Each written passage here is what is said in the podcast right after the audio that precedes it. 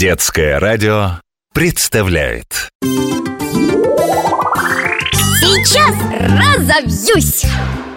А почему, когда режешь лук, плачешь? А когда картошку нет?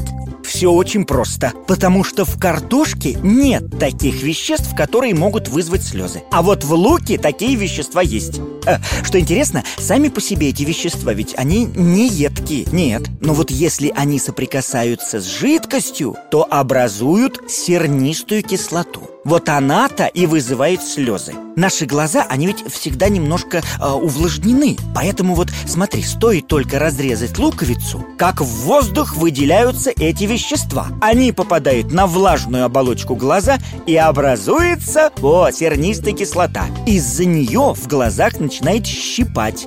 Ну и сразу, конечно, поневоле наворачиваются слезы. А наши слезы – это не что иное, как защита глаз. Слезы вымывают из них эту самую сернистую кислоту. Но луковых слез можно избежать. Как? Для этого надо и нож, и луковицу смочить водой. Тогда эти вещества растворятся в воде и в глаза уже не попадут. А значит, мы что? О, мы тогда не заплачем.